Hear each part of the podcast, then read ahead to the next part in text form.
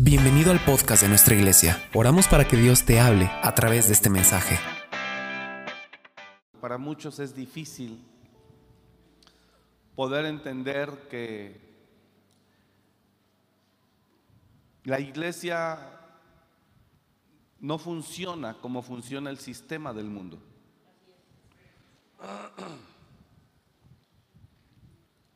Estamos viviendo tiempos donde la iglesia del Señor en la tierra se ha aligerado. En la escritura Dios hablaba al pueblo de Israel y Dios les reclamaba y les decía, entre lo santo y lo profano no han hecho diferencia. Y cuando estamos en reunión de consejo con pastores o en reuniones de liderazgo con pastores, los pastores en consejo hablamos de los problemas que hay eh, actualmente y los problemas que cruza la iglesia del Señor. Y ya después cuando salimos de esos lugares, de ese lugar, pues cada pastor va a su iglesia donde Dios lo ha puesto a tratar de revertir eh, el fenómeno, todo lo que se ha dado o se está dando en las iglesias tener las iglesias llenas ha sido un precio que los ministros hemos pagado. Las iglesias antes, para los que son cristianos de no mucho tiempo, las iglesias antes no estaban tan llenas ni eran tan grandes. Solamente cuando se unían muchas iglesias se hacían actividades grandes pero casi siempre las iglesias no eran tan numerosas. De unos años para acá es que surgieron las mega iglesias. Y usted ve miles de personas reuniéndose en un lugar. Las iglesias de antes no eran mega iglesias y no cualquier iglesia era tan grande. Había alguna que otra, pero la mayoría de las iglesias siempre eran pequeñas. La razón es que siempre había una palabra de predicación que demandaba la santidad de la gente. Y obviamente eso hacía que la gente eh, no quisiera acercarse a Dios. Y la gente se cerraba ante una invitación de acercarse a Dios, la gente se cerraba. Eh, pero cuando abrimos la puerta y vendemos un evangelio más barato, entonces la gente dice, no, pues ahí sí califico. Esto es normal. Eh, mucha gente lo que compramos siempre lo buscamos en oferta, ¿verdad? Bueno, el que compra inteligente lo busca así. Eh, porque esa es la, el mercado tiene estrategia y el consumidor pues también busca tener la suya. Entonces los seres humanos siempre buscamos lo que nos salga un poco más barato, pero que sea de buena calidad. Y la iglesia desafortunadamente accedió a esa estrategia y hoy tenemos iglesias llenas. Gracias a Dios, ¿eh? no hay ningún problema, pero mucha gente lamentablemente, a pesar de que asiste a una iglesia, sigue siendo esclava del pecado. Y asiste, pero sigue estando atada. Y Jesús no dijo eso, Jesús dijo, conocerán la verdad y la verdad los hará libres. Entonces, todo esto es a consecuencia de que mucha gente hoy asiste a las iglesias, pero no ha llegado a tener un verdadero arrepentimiento. La palabra arrepentimiento significa cambiar de dirección.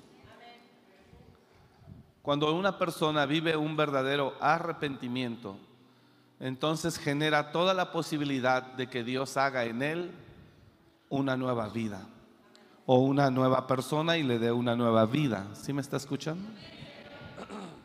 Entonces, cuando hablamos ahí de la resistencia, en el, en el promo de los jóvenes, es porque, aunque no lo querramos polarizar ni mostrar de esa forma, tiene que haber un remanente.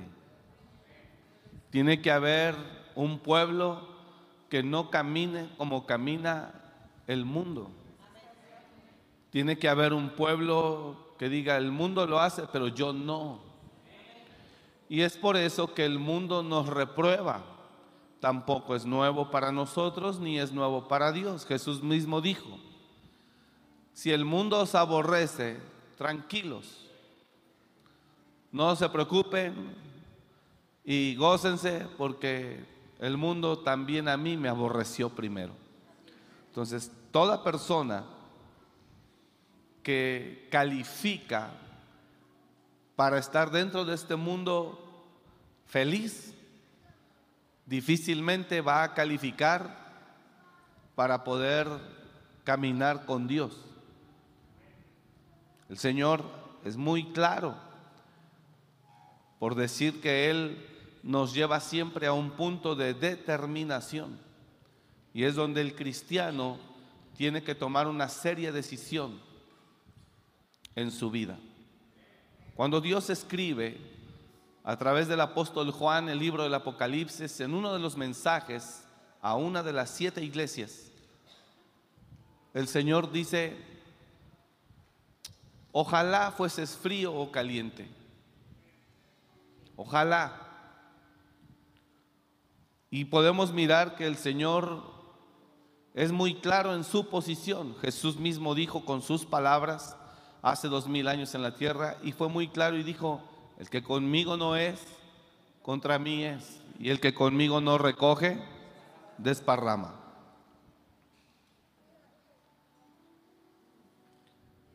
La Biblia nos enseña cómo una cosa es el mundo y otra cosa es Dios. No podemos, diga conmigo, no podemos mezclar una cosa y otra. Una cosa es Dios y otra cosa es el mundo. Y usted es el que decide dónde quiere estar. Es todo. Pero no se puede estar aquí y estar allá. Mismo Dios lo habla. Un día, Jezabel, esposa del rey Acab, llena eh, le quita la autoridad a su esposo, lo controla, lo domina, lo somete.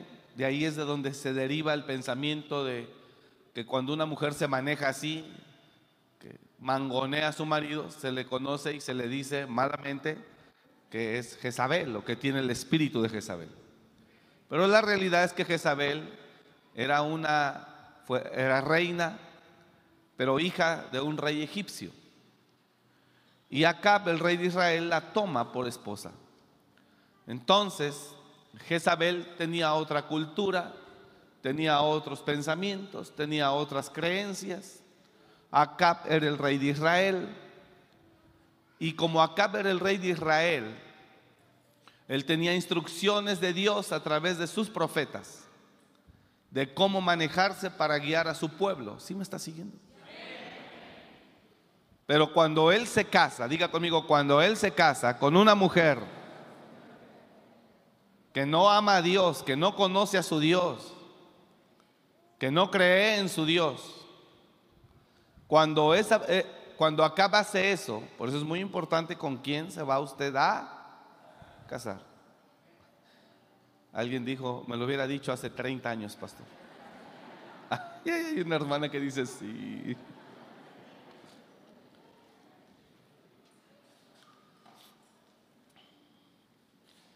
En el momento que un hombre tiene intimidad sexual con una pareja, con una mujer, hay una transferencia o transmisión espiritual. Los pensamientos de ella se le meten a usted. Lo de usted se le mete a ella. Hay una mezcla. Y ahí es donde empieza el dominio, la fuerza. Eso es normal. Es la mujer la que tiene que seguir al hombre. Y es el hombre el que tiene que seguir a Dios.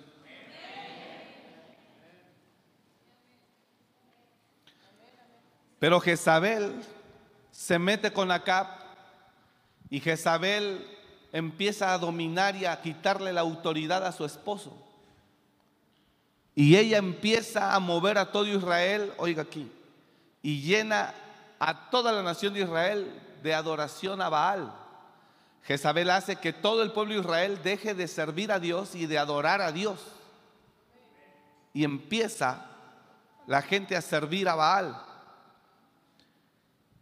Y el pueblo de Israel estaba entre que servía a Dios y adoraba a Baal. O sea, le encantaba el mundo y adoraba a Dios. Porque Jezabel promovía fornicación, adulterio, sensualidad, erotismo, perversión. Y lo dice Apocalipsis cuando el Señor habla en un juicio contra ella. Y a esa mujer que se dice profetiza. Y que lo único que hace es seducir a mis siervos y los incita para fornicar le he dado tiempo para que se arrepienta, pero no quiere arrepentirse de su pecado. He aquí, yo la arrojo en cama. Y junto con ella a los que fornican con ella. Llega Elías el profeta.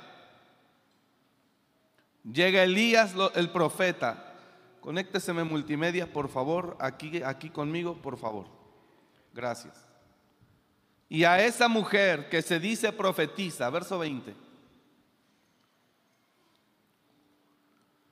Pero tengo unas pocas cosas contra ti, que toleras que esa mujer Jezabel, que se dice profetiza, enseñe y seduzca. Enseñe y seduzca. Oiga eso, enseñe y seduzca. Ponga atención aquí. Enseñe y seduzca. O sea, me paro aquí y enseño, pero también seduzco. Con la ropa pegada, que se me vea el trasero, que se me vea todo al frente y camino. Enseño y seduzco. De eso le menciono nombres. Y usted los mira y los sigue en miles.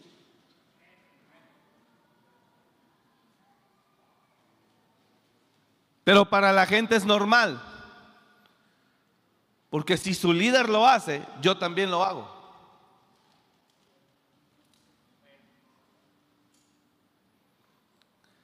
Pero tengo contra ti que permites que esa mujer, Jezabel, que dice que es una profeta, eso es otro tema, porque la mujer por sí misma dice que Dios le habla a ella, ella a sí misma se autonombra, ella a sí misma se siente, y el que viene de Dios no se siente, ni se autonombra, ni se pone.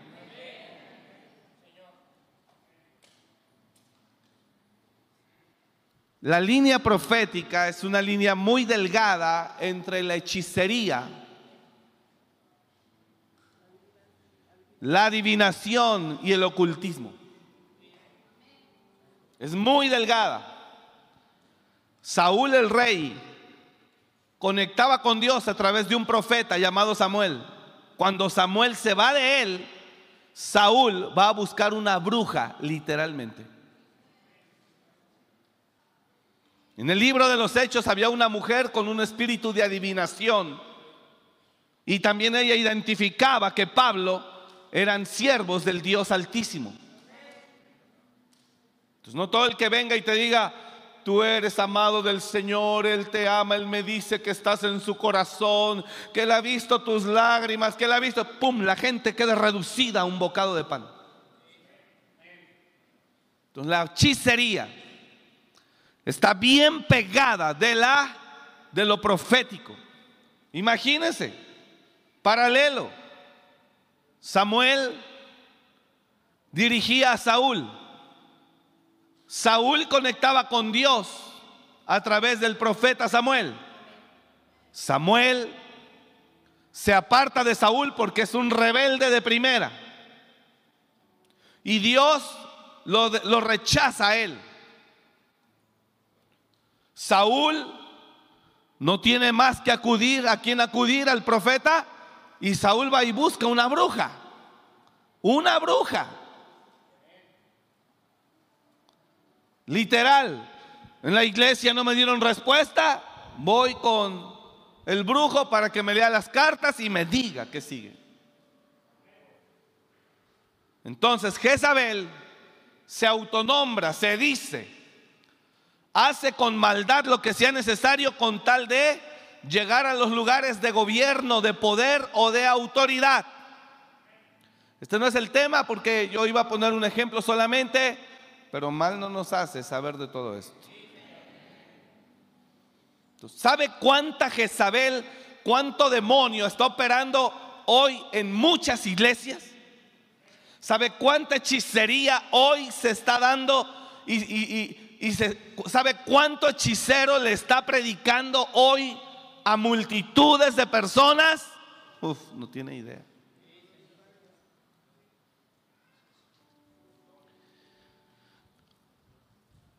Y todo es por la mezcla que hay ya.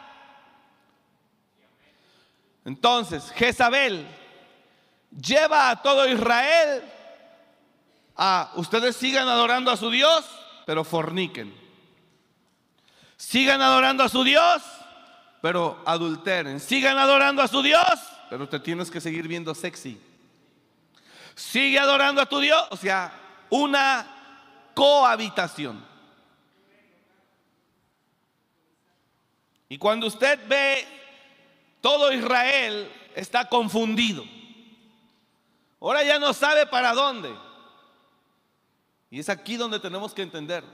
Dios marca la diferencia entre Él y el mundo. Cuando Moisés va a la zarza, cuando Moisés va a la zarza, porque Él ve que hay un fuego que está quemando el poco pasto que hay. Él es pastor de ovejas. Está en el desierto. El poco pasto que hay lo quiere para sus ovejas, pero ve que hay fuego. Entonces él se acerca y mira y dice, ah, caray, porque este fuego está quemando? Y se acerca y cuando se va acercando, oye una voz que lo detiene y le dice, Moisés, número uno, te enseño dónde estás. Quita el calzado de tus pies porque el lugar que pisas santo es. Y en ese momento Moisés se quita el zapato y se postra. Si esto no debe de ser un lugar santo, entonces ¿dónde se va a postrar? ¿Sabe que vino Jezabel y dijo, ya no es templo ni altar, ahora es plataforma y auditorio?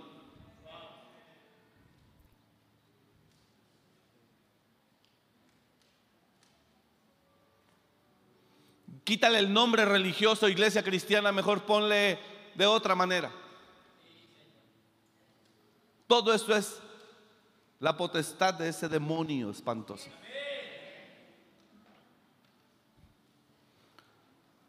Enseña de las dos maneras. Enseña y enseña. Que miren y que te miren.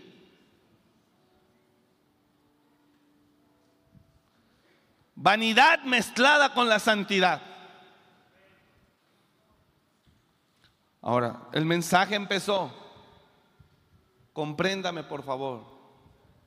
No es religiosidad, es lo que está en la Biblia. El Señor Jesús es el que marca un lado o otro lado. No hay más.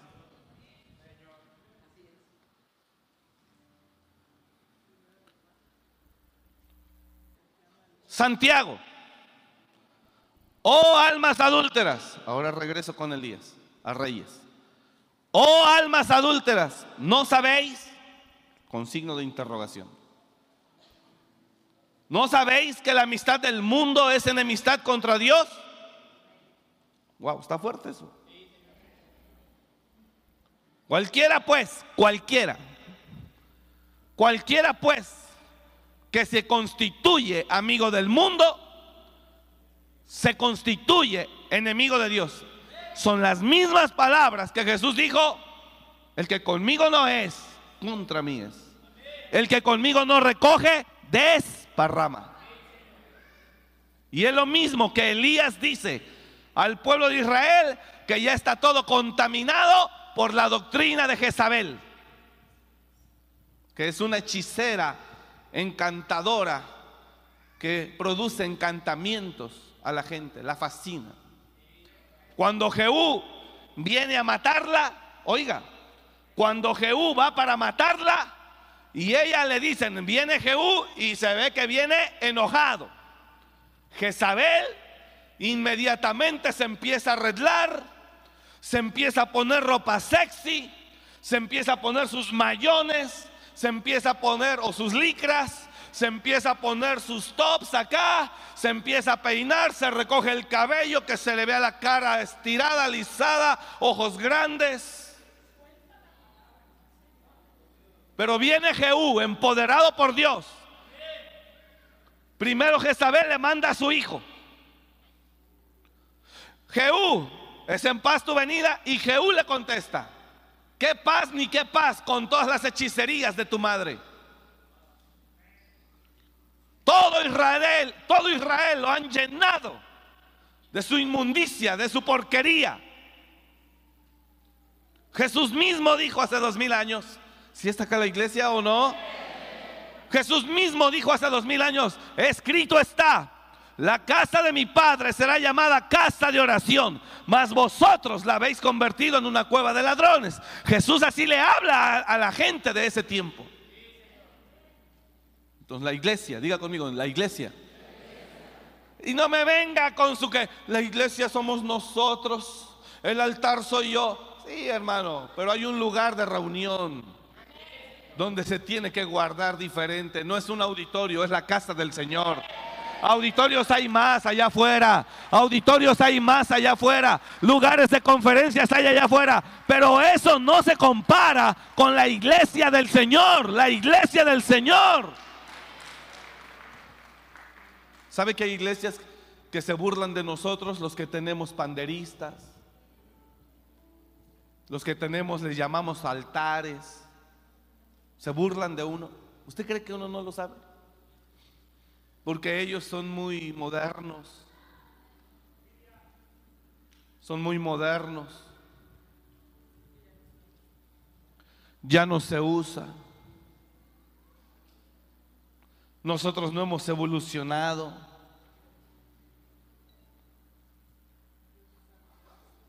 Seguimos siendo, no nos hemos restaurado en el nuevo tiempo, anticuados, etcétera. Hace unos años yo llegué, estábamos en Argentina. Yo llegué a predicar a una iglesia, yo no conocía al pastor, yo no conocía su iglesia. Van por mí al hotel, fue la tarde porque en la mañana estuve predicando en otra. Pero esa vez ese pastor, yo no sabía, el pastor que nos recibe dice, hay un pastor y quiere que estén ahí o que estés ahí y yo llegué. No, pues yo voy.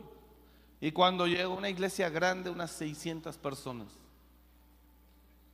Pero afuera no dice Templo del Rey Salomón, Asociación Religiosa, permiso, Segop, tal, tal, tal. Nada más dice Centro de las Oportunidades. Yo dije, suelta la palabra. Y entro. Y era una cosa, era una cosa fea. El lugar estaba lleno de inmundicia. Eso tiene algunos años. Y pues yo llegué con violencia, hermano, y dije, abran las puertas para que salga toda la inmundicia en el nombre de Jesús. Y después de que se salga la inmundicia, se manifestará la gloria de Jehová. Y la gente se queda así como diciendo, ¿para qué trajo el pastor a un religioso? Una, yo no me invité, a mí me llevaron. Y prediqué. ¿Sabe qué hizo Dios? Ni siquiera el Espíritu me llevó a apoyarme con los músicos. Le pedí a multimedia y le dije, póngame este canto en la computadora. Póngamelo. Después entendí que Dios no quería ni apoyarse en ellos. ¿Quién sabe cómo andaría? Y me puse, los puse de pie y dije, simbólicamente abra las puertas de, allá del templo, de todo el lugar. Y empecé a reprender inmundicia. Dije, y cuando salga la inmundicia se manifestará la gloria de Jehová. Y empecé a reprender y echar fuera todo en el nombre de Jesús. Y la gente, toda la prédica se cerró. Pero cuando yo los puse de pie y dije eso, fuera toda inmundicia y la gloria de Dios se va a manifestar. Cuando termino yo de reprender y todo esto, de repente viene una mujer caminando despacio por el pasillo central. Estaba así lejos, allá atrás. Después de que salió, salía toda la inmundicia, se manifestará la gloria de Jehová. Y Dios lo hizo como señal para ellos. En cuanto sale la inmundicia, la parálisis de esa mujer, porque llegó en silla de ruedas, se fue. Y caminó la mujer y vino al frente. A testimonio a ellos. La casa del Señor, usted no le puede quitar ni lo santo ni el nombre. Es la casa del Señor. Le parezca religioso a quien le parezca. Es la casa del Señor. Ahora, Elías, perdón, cuando Jehú, cuando Jezabel ve que Jehú viene, la mujer ya está lista ataviándose, pintándose con antimonio, para que en cuanto llegue ella le avienta el vaho. ¿Sí entendió o no? Le aviente y lo deje todo tonto.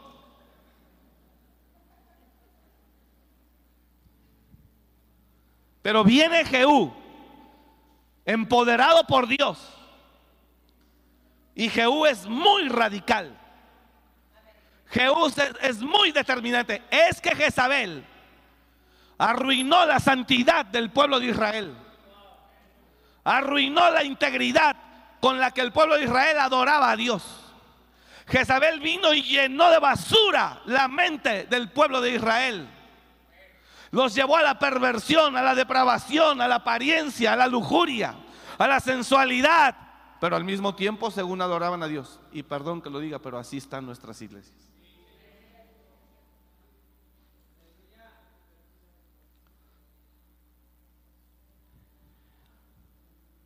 Vino después Jehú a Jezreel. Ahora voy a hablar de Elías, pero esto se lo leo. Vino después Jehú a Jezreel, el rey Jehú. Y cuando Jezabel oyó, se pintó los ojos con antimonio y atavió su cabeza y se asomó a una ventana. De volada, ella ya estaba preparando sus armas para, para comerse al rey, para comerse a Jehú, para reducirlo a nada. Yo le dije al grupo que está cercano a mí, le dije, yo no corro peligro en el celular, no tengo problema con el celular, ni corro peligro allá afuera en la calle. Yo corro más peligro con la gente que me rodea. Que si se le mete el diablo a una, como está cerca y tiene alcance a nosotros, puede venir muy ataviada y con mucho antimonio. Porque si el diablo me tuerce a mí, tuerce a todos los que están aquí.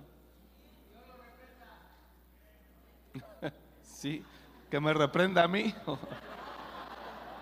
Que reprenda al diablo. ¿Sí está entendiendo?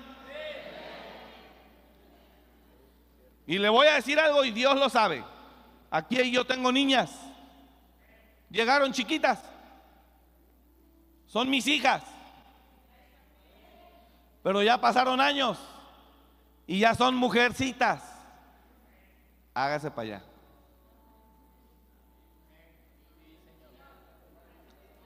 Hija, ya creciste. Hazte para allá. La sigo queriendo, pero ya no con el pretexto. Es mi niña. Y mezclando ahí las intenciones. Yo las quiero Son niñas, crecieron, tienen más de 10, 12 años aquí, llegaron de 8, de 12, hoy tienen 20, 22, 25. Ya no es lo mismo. Son mujeres. Y yo soy hombre. Y ellas tienen sensaciones. Y nosotros también.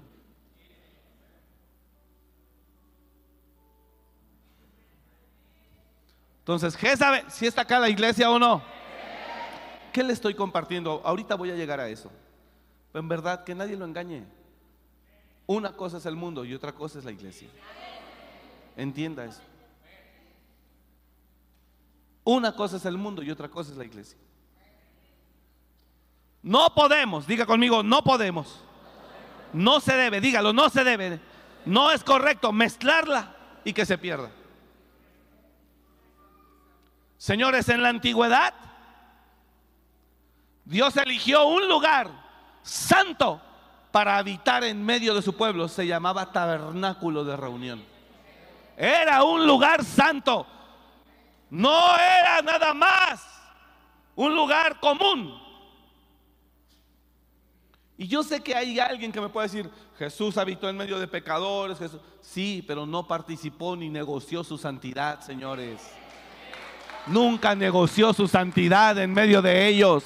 Pudo estar en medio de prostitutas, pudo estar en medio de rameras, pudo estar en medio de hombres corruptos, políticos, gobernantes corruptos, pero nunca negoció su integridad. El problema es que usted y yo, perdón que lo diga y no lo subestimo, difícilmente podemos estar en un ambiente de esos y no caer. Entonces, esta mujer viene y hace eso. Y Jehú es muy radical. Ella inmediatamente cuando oye que Jehú viene, ella usa sus armas, ¿sí o no? Se aprieta de volada la ropa al cuerpo. Se peina y se hace copete alto. Se descubre que se le ve el cuello largo se pone ella muy lista, según, para seducir al tipo. Pero Jehú viene radical. Siguiente verso. Ella se asomó a una ventana y cuando entraba Jehú por la puerta, ella dijo, sucedió bien a Simri que mató a su señor. Alzando él entonces su rostro hacia la ventana, dijo, ¿quién está conmigo? ¿Quién? Y se inclinaron hacia él dos o tres eunucos. Y él dice, echadla abajo. Y ellos la echaron y, parte de su sangre salpicó en la pared y en los caballos y él la atropelló. La aplastó. Eso fue simbólico diciendo, hoy desbaratamos esta potestad que llenó a Israel de pecado, de lujuria, de perversión, apartando el corazón del pueblo de Israel de su Dios. Y hoy así están nuestras iglesias, dolorosamente. Estamos aquí, pero con mucho respeto, metidos en el mundo a todo lo que da. Y esa es obra del diablo, hermano, fuerte. Pues que no quiere que vivamos en el mundo? Claro que sí, hermano, pues yo vivo en el mundo. No crea que nomás vivo en Marte y vengo solo los domingos. Aquí vivo también. Aquí vivo también. Pero eso no significa que pertenezco al mundo. Y eso no significa que haré lo que el mundo hace y viviré como el mundo vive. No, Señor. Porque fui redimido por Cristo y usted también. Dije, usted también fuimos redimidos por Cristo Jesús. Entonces, somos un pueblo escogido. Dígalo conmigo, somos un pueblo escogido. Un real sacerdocio. Una nación santa un pueblo adquirido por Dios. Llevado, dígalo, llevado de las tinieblas a la luz admirable. ¿Qué más bien tenemos que ser en el mundo? Luz. Luz. Yo tengo amigos que no son cristianos. ¿Saben lo que soy? Ya se lo he dicho. Tengo amigos que no son cristianos, son hombres de negocios, son empresarios, saben lo que soy. Y me da gusto que de repente cuando me subo a un carro de él porque vamos a ir a algún lugar o no sé, eh, me subo y trae alabanzas. Y hasta yo le hago burla.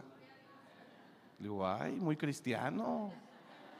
Mm, qué bárbaro. Ellos saben lo que soy. Que ellos se conviertan a mí, no yo a ellos. Que ellos se conviertan a ti, no tú a ellos. Dígale al que está a su lado que ellos se conviertan a ti, no tú a ellos. Usted tiene que mantener su convicción de hijo de Dios en lo que usted es en Cristo Jesús. Y quiere que le diga algo. ¿Saben lo que soy?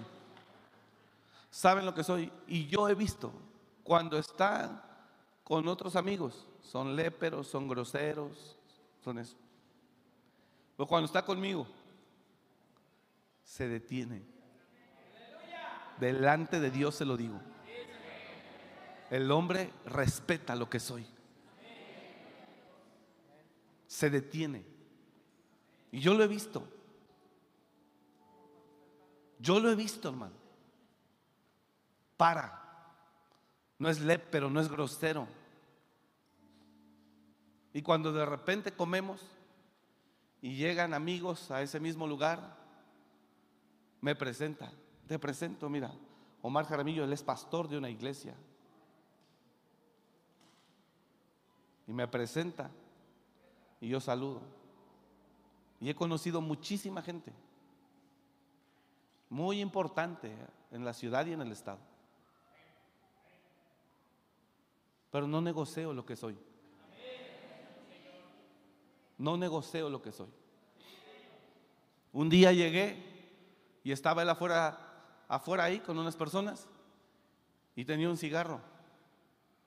Y le dije, ¿cómo fumas? Ya cuando se fue las personas, dije, ¿por qué fumas? Eso no se ve bien en ti. Que lo tira.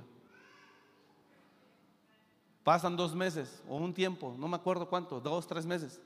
Y llego, llego ahí a su oficina y él no me esperaba y estaba él afuera con un cigarro. Y en cuanto me ve, así, en cuanto me ve, ¿qué onda? Y que tira el cigarro. Como cuando mi mamá me agarraba fumando, que yo tenía 13 años. Y que lo tira. Delante de Dios lo que le estoy hablando. Y el tipo es millonario. El tipo es millonario, es un empresario tremendo. Y que me ve y que tira el cigarro. Dije, este teme a Dios. Hemos comido. Él me ha dicho, ora. Y oro por el alimento. Que ellos se conviertan a ti, no tú a ellos. Dije que ellos se conviertan a ti, no tú a ellos. El Señor es muy claro. Que ellos se conviertan a ti, no tú a ellos. ¿Alguien está entendiendo lo que estoy hablando? Yo no estoy diciendo que no conviva allá con nadie. Yo no estoy diciendo que no salga ni que le dé el aire. Yo no estoy diciendo que no los lleve a la escuela. No. Pero que sea luz allá donde está. Que mantenga sus convicciones de hijo de Dios allá. Que el mundo vea que usted es hijo de Dios, que usted es hijo del rey, que usted ha sido redimido por la sangre del cordero. Que el mundo vea que usted es un hombre diferente. ¿Me está comprendiendo? Y más cosas le puedo contar. Pero ese es el fin. No se trata de aislarnos del mundo, no. Pero se trata de pararnos bien allá afuera en el mundo. Hay cosas que no voy a negociar, hay cosas que no voy a determinar, hay cosas. Me quiere invitar a muchos eventos, pero tú no puedes, es que son los fines de semana. Le gustaría invitarme al autódromo, a la Fórmula 1, le gustaría invitarme a un concierto de ópera, le gustaría invitarme a una, a una exposición de arte.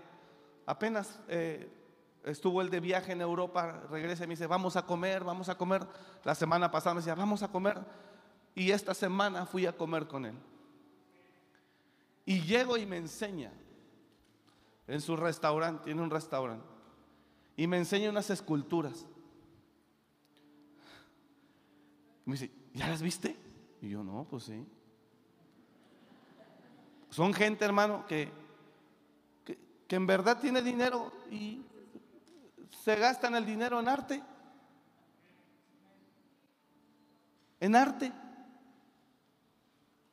Y él me enseña, no, pues está bonita, 100 mil dólares.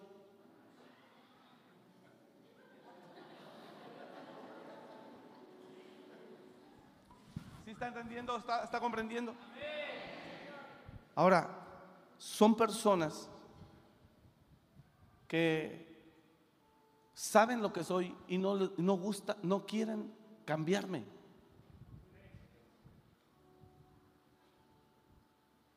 No quieren cambiarme. Él me respeta absolutamente. Y todo lo contrario, me pregunta de Dios.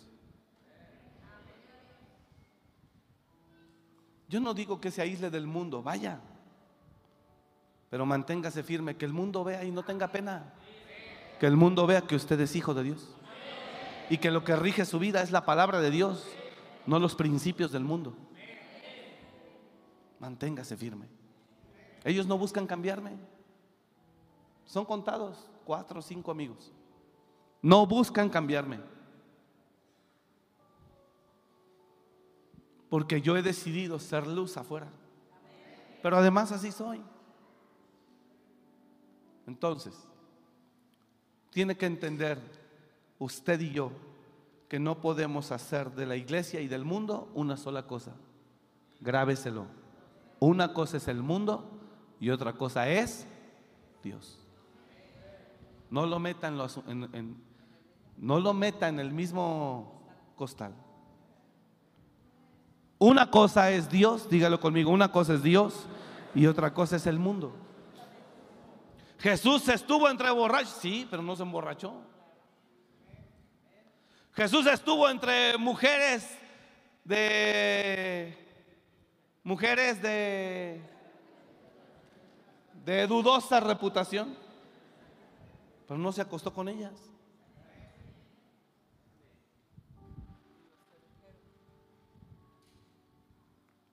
Entonces no confunda. No, Jesús anduvo entre ellos, no pasa nada. No, sí pasa, porque tú sí le das vuelo. Así que no se confunda. Estuvo en medio, pero no fue como ellos. Ellos vinieron a él. Dije, ellos vinieron a él. Entonces, Jezabel viene y llena a todo Israel de su doctrina. Y todo Israel deja de adorar a Dios y empiezan a adorar a Baal. Y más bien, seguían adorando a Dios, pero también hacían lo que Jezabel les inducía. Y así está hoy mucha gente en las iglesias. Adora a Dios, pero también sigue haciendo lo que el mundo le induce. Esa es la potestad. Me gusta cómo Jehú arrasa rápido, con violencia. Y puedo hablar más, porque estoy hablando de la, la radicalidad de cómo el reino de Dios dice, no Señor, no, no, no, a mí no me, no, no me metan entre ellos, no, somos diferentes. ¿Sí me está escuchando o no? Me gusta el texto donde le dicen a Jehú cuando venía en el campo, ¿es en paz tu venida? Y Jehú contesta, ¿qué paz ni qué paz con todas las hechicerías de tu madre? Cuando el hijo ve que Jehú le responde así, Jehú dice, no, este viene con todo y se da la vuelta en su carruaje y se va para de regreso a la ciudad y Jehú saca el arco y pum, lo atraviesa. Le manda otro, otro este, mensajero, es en paz tu venida y pum, también lo mata. Y le dicen a ella, no volvió ninguno de los mensajeros. Y es cuando va el hijo. Regrésame dos versos, tres versos de ahí, segundo de Reyes 9. Ya voy a avanzar. Escúcheme, por favor. Ya voy a avanzar para cinco minutos más. Cuando vio Joram a Jehú, dijo, ¿hay paz, Jehú? Y él respondió, ¿qué paz con las fornicaciones de Jezabel tu madre? ¿Qué leímos en Apocalipsis? Y esa mujer que se dice profetiza, que permites que enseñe y seduzca a mis siervos a fornicar. ¿Qué paz con las fornicaciones de Jezabel, tu madre, y sus muchas hechicerías? ¿Cómo va a haber paz? ¿Usted, tú crees que no estoy viendo todo lo que ha hecho? ¿Cómo ha desviado a Israel, toda la nación? ¿Tú crees que no lo he visto? Entonces Joram volvió las riendas y huyó y dijo a Ocosías, traición, Ocosías. Pero Jehú empezó su arco, hirió a Joram entre las espaldas y la saeta salió por su corazón y él cayó en su carro. Siguiente. Dijo luego Jehú a Bidkar, su capitán, tómalo y échalo a un extremo de la heredad de Nabot de Jezreel. Acuérdate que cuando tú y yo íbamos junto con la gente de Acab, su padre, Jehová pronunció esta sentencia sobre él diciendo, que yo he visto ayer la sangre de Nabot y la sangre de sus hijos, dijo Jehová, y te daré la paga en esta heredad, dijo Jehová. Tómalo pues ahora y échalo en la heredad de Nabot conforme a la palabra de Jehová. Avanzamos, siguiente. Dice, siguiente verso. Viendo esto, Cosías, rey de Judá, huyó por el camino de la casa del huerto y lo siguió Jehú diciendo, herí también a este en el carro y le hirieron a la subida de Gur junto a Ibleam y Ocosías huyó a Megiddo, pero murió allí. ¿Qué estaba haciendo Dios a través del rey Jehú? Limpiando. Limpiando. ¿Qué estaba haciendo? Limpiando. ¿De qué? De contaminación espiritual la nación de Israel y perdón que lo diga, pero así, nuestras iglesias están muy contaminadas. Oh Jesús, ayúdanos, Padre. Y sus siervos le llevaron en un carro a Jerusalén y allá lo sepultaron. Siguiente verso. Volvemos a la historia de Jezabel. A Jezabel se atavía y se pone antimonio. Vuélveme a ese texto, por favor. Y Jehú la atropella en sus caballos. Vino después Jehú a Jezreel y cuando Jezabel lo oyó, se pintó los ojos con antimonio y atavió su cabeza y se asomó a una ventana. Y cuando entraba Jehú por la puerta, ella dijo, sucedió bien a Simri que mató a su señor. Siguiente verso. Alzando él entonces su rostro hacia la ventana, dijo, quien esté conmigo, dijeron dos, tres, yo, bueno, arrójenla, y la arrojan. Jehú no le dio oportunidad a ella de que se le acercara, porque traen una influencia de seducción fuerte, no crea que... Claro, es la unción del diablo, es la unción del diablo. Cuidado y se te acerca, porque te acerca, te atrapa, te envuelve, es la unción del diablo. Y él dijo, echadla abajo. Y ellos le echaron.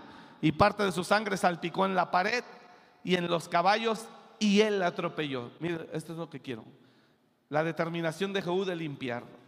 Entró luego y después que comió y bebió dijo, id ahora y vea, vayan y vean aquella maldita. Qué tremendo. Y sepúltenla. Pues al final del día es hija de un rey, del rey de Egipto. Pero cuando fueron para sepultarla, no hallaron de ella más que la calavera y los pies. Y las palmas de las manos, porque los perros se la habían comido. Y volvieron y se lo dijeron. Y él dijo, esta es la palabra de Dios, la cual él habló por medio de su profeta Elías Tisbita, diciendo, en la heredad de Jezreel comerán los perros las carnes de Jezabel. ¿Y sabe por qué? Porque Jezabel injusta y violentamente mató a un hombre para despojarlo de su heredad y dársela a su marido que estaba triste en su cama, porque Nabot de Jezreel no le quiso vender su heredad. Jezabel lo calumnia, le pone testigos falsos, manda cartas a todos como si ella fuera el rey porque le quitó el anillo.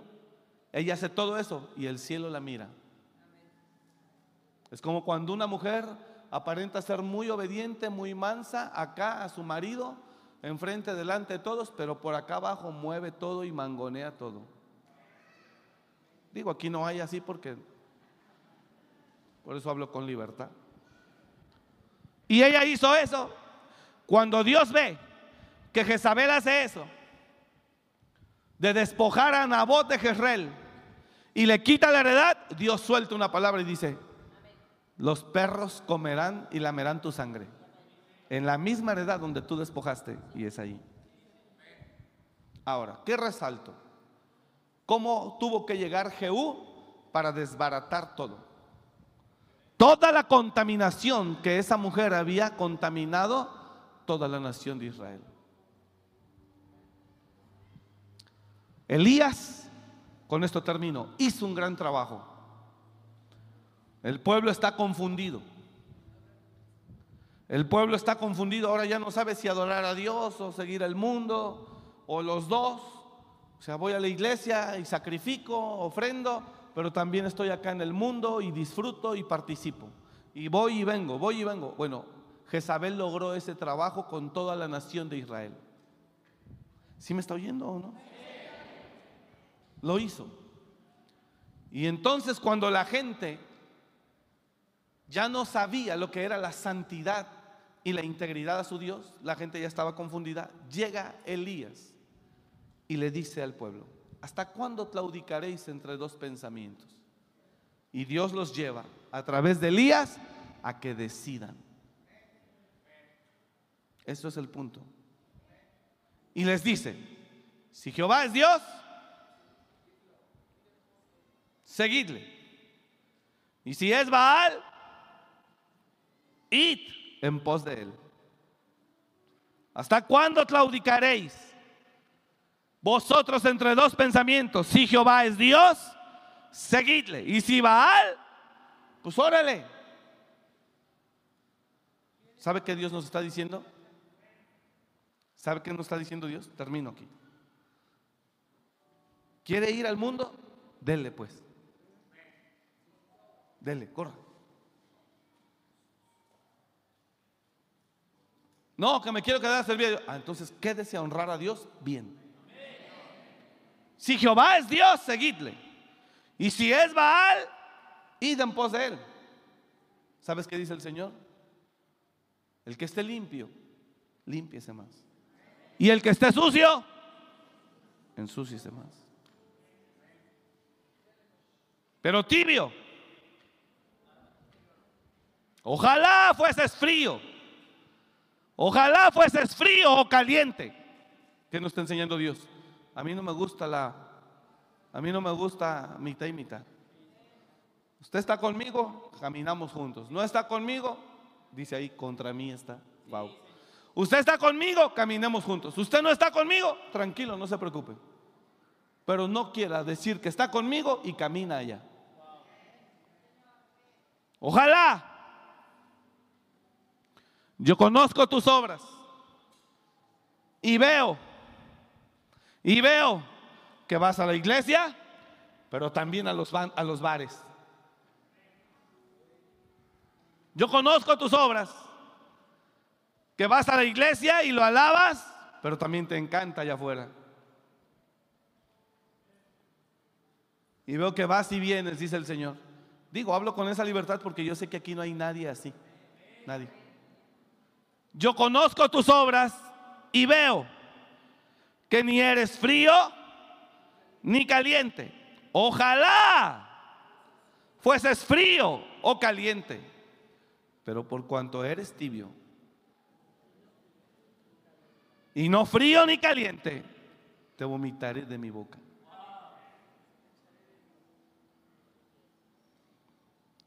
Pastor religioso, dígaselo a Dios, pues así está escrito, así, escribió.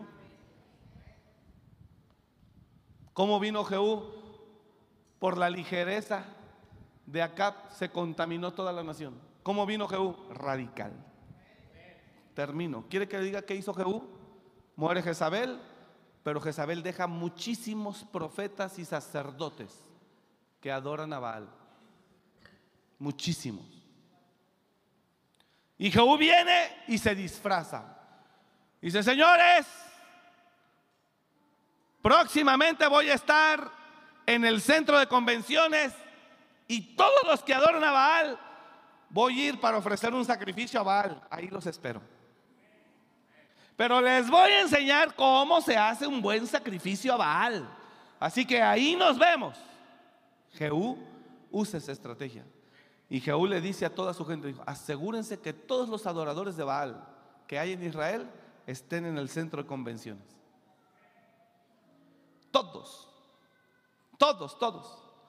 ¿Quiere que le ponga un ejemplo un poquito feo? Dice, bueno, hay una plaga de ratas aquí. Bueno, vamos a traer queso, vamos a traer acá todo lo que a la rata le encanta. Que suban y que caigan, una, otra y otra. En unos dos, tres días venimos y vemos. Y ya cuando esté ahí, les prendemos fuego. Se limpia todo. De hecho, el subtema de ese, de ese capítulo dice, Jehú extermina el culto a Baal. O sea que a consecuencia de un pastor ligero, la iglesia se contaminó toda. Y Jehú ya mató a Jezabel, que es la jefa, pero ahora dice, señores, llamadme pues luego todos a todos los profetas de Baal, a todos sus siervos y a todos sus sacerdotes, que no falte uno, porque tengo un gran sacrificio para Baal. Mire cómo él hace su estrategia. Porque tengo un gran sacrificio para Baal. Cualquiera que faltare no vivirá. Esto hacía Jehú con astucia para exterminar aquellos que honraban a Baal. Y Jehú dijo, santificado un día solemne a Baal, y ellos convocaron. Y envió Jehú por todo Israel, y vinieron todos los siervos de Baal. Era una convención nacional en el Palacio del Arte. De tal manera que no hubo ninguno que no viniese. Y entraron en el templo de Baal y en el templo de Baal, y el templo de Baal se llenó de extremo a extremo. Entonces dijo al que tenía el cargo de las vestiduras, saca vestiduras para todos los siervos de Baal. Y él le sacó vestiduras. No, hombre, ellos se sentían honradísimos. Y entró Jehú con Jonadab, hijo de Recab, en el templo de Baal. Y dijo a los siervos de Baal, mirad y ved que no haya aquí entre vosotros alguno de los siervos de Jehová, sino solo siervos de Baal. Y cuando ellos entraron para hacer sacrificios y holocaustos, Jesús puso afuera a 80 hombres y les dijo, cualquiera que dejare salir a uno vivo, su vida será por la de él. Jehú traía una orden del cielo que dijo, vamos a desbaratar a todos esos que contaminan, que han confundido la nación. ¿Sabe quiénes son? Mucha gente que no hagas caso, eso es religiosidad Primero conozca a Dios y conozca la Biblia, para después hable. Porque la gente lo que quiere es que le digan, sí se puede hacer. Sí lo puede practicar, no pasa nada. Sí puede ser un borracho y no pasa nada. Jesús tomaba vino. Sí puede ser, sí puede ser, sí puede ser. Jesús andaba con ellos y no tenía problema. Sí, pero nunca fue como ellos. Yo no estoy diciendo que usted no puede juntarse con nadie. Le estoy diciendo que yo tengo amigos, pero no soy como ellos. ¿Sí está comprendiendo Pero quiero que le quede clara a la iglesia para que ya nos vayamos. Entienda, no puede usted mezclar al mundo, a la iglesia, con el mundo. No, hermano. Este es un lugar diferente. Este no es un auditorio. Hay gente que ha venido aquí y ha dicho, nos puede alquilar para tener aquí nuestra graduación de la universidad, nos puede alquilar para tener aquí un evento de nuestro jardín de niños, nos puede aquí alquilar para que pueda estar aquí el festival del Día de las Madres de la primaria este, tal, nos puede aquí, no, ¿por qué le voy a alquilar? Pues si no soy salón de eventos, esta es la casa de Dios. Le parezca exagerado, le parezca... No, hermano. Hay un lugar, dice Dios, hay un lugar que Él escogió para habitar en medio de su pueblo. Y aunque le parezca que ya no es así, porque ya todos nos acercamos al trono confiadamente, al trono de gracia y todo esto, tenemos que decirle, Señor, este es tu lugar.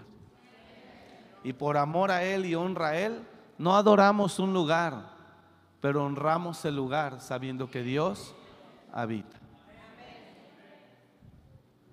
Mejor otras iglesias no gritan los chiquillos en las otras iglesias, ni andan corre y corre, ni brinque y brinque. Entonces, hermanos, el punto no es ese, el punto es que tenemos que tomar una decisión. Yo le invito, decídase ser hijo de Dios y esfuércese por caminar conforme a la palabra de Dios. Y yo creo que le irá bien. Dios lo bendecirá. No trate de conciliar una cosa con otra, porque no es así. Dios nos marca la diferencia. Y cuando se concilió la inmundicia con lo santo, hubo una contaminación espantosa que tuvo que venir el fumigador Jehú a limpiar de la plaga. ¿Está entendiendo?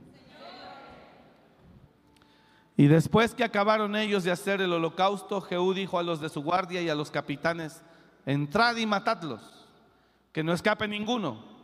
Y los mataron a espada.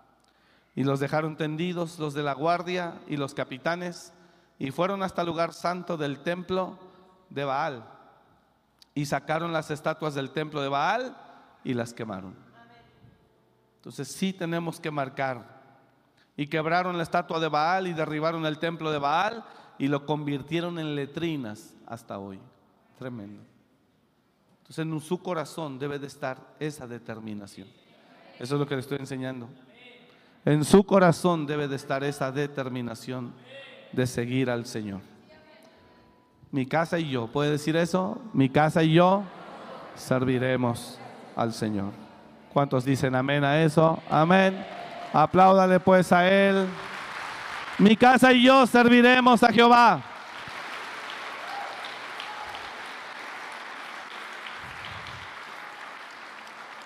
Póngase de pie, por favor. Hay más historias. Pero algo que Dios le dice a Ezequías, el rey. Le dice, más bien Ezequías dice a todos los sacerdotes, sacad la inmundicia del santuario. Sacad. Porque yo he determinado hacer pacto con Jehová nuestro Dios, dijo él, para que nos vuelva a dar su favor y su bendición esté con nosotros. Hermanos, jóvenes, no necesita vivir como vive el mundo para ser feliz. No lo necesita. Somos el pueblo de Dios. Podemos ser felices y divertirnos de mil maneras. Y el Señor estará ahí con nosotros. Puedes ir a una mesa de cualquier lugar, elegante, caro, fino, exclusivo o humilde, sencillo, no importa dónde esté. Pero usted puede honrar a Dios, esté arriba o esté donde esté. ¿Puede tener amistades allá fuera del mundo? Sí. Pero que ellos se conviertan a usted, no usted a ellos. Si no puede, salga. Pero dígale al mundo y dígale al mugre diablo, soy hijo de Dios. Y yo le pertenezco a Dios. Pero dígaselo con sus acciones. No pasa nada, no va a ser infeliz ni amargado, al contrario, va a estar lleno de gozo. Porque el corazón alegre hermosea el rostro y usted va a estar lleno de gozo. El Señor lo va a llenar de su gloria y su resplandor todos los días y usted estará contento y agradecido con Dios. Padre, gracias te damos por tu palabra. Bendecimos tu nombre. Y te doy gracias, Señor, por tu iglesia, por nuestros hermanos que están aquí. Los bendecimos a todos. Los bendecimos, Señor. Y oro pidiéndote a ti que la palabra a ellos la tengan presente. Y que comprendamos, Señor, que nos llamas para que el mundo se convierta a nosotros, no nosotros al mundo. Por favor, Señor, dales la fuerza y fortaleza para que ellos puedan caminar firmes en la convicción de hijos de Dios que somos. Gracias Señor, bendecimos tu nombre en esta tarde, te damos la gloria y hoy, primer día de la semana, te lo entregamos a ti. Por eso estamos aquí. Ahora te pedimos Señor que tú bendigas nuestras semanas, nuestra semana, que todo lo que hagamos en esta semana, tú lo prosperes que tú nos respaldes en todo lo que hagamos y que puertas se abran, Señor, de bendición, de crecimiento y de avance para todos. Señor, bendigo a todos, bendecimos a todos, bendecimos sus familias, sus matrimonios, a los jóvenes, declaramos que tú los fortaleces. Y te damos gracias, Señor, porque tú nos amas.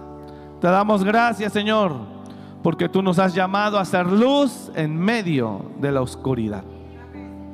Gracias Padre, te damos toda la gloria porque tú la mereces. Y encomendados en tu presencia, vamos. Y con la gracia de tu Espíritu, vamos para ir, Señor, a hacer lo que nos llamaste a hacer. Gracias, Señor. Te bendecimos. Por favor, bendice a tu iglesia, Padre. Te lo pido en el nombre de Cristo Jesús. Y todos los que son fieles, Señor, bendíceles por favor y suple sus necesidades. En el nombre de Jesús decimos todos, amén. Gracias por venir, que Dios le bendiga mucho. Gracias por escuchar este mensaje. Comparte y suscríbete. Para más información de nuestro ministerio visita www.amoryrestauracionmorelia.org.